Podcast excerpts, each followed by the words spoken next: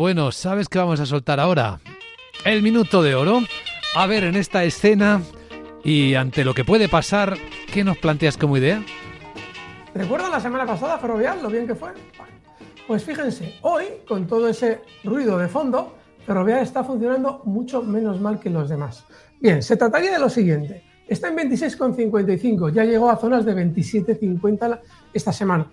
Ahora se trataría de verlo recortar hasta zonas de 26,19, 26,20, es decir, un 1% más de donde se encuentra ahora mismo de caída, hasta los 26,20.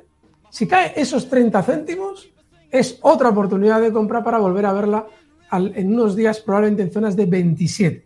Así es que Ferrovial es nuestro minuto de oro. Vaya, vaya, Ferrovial.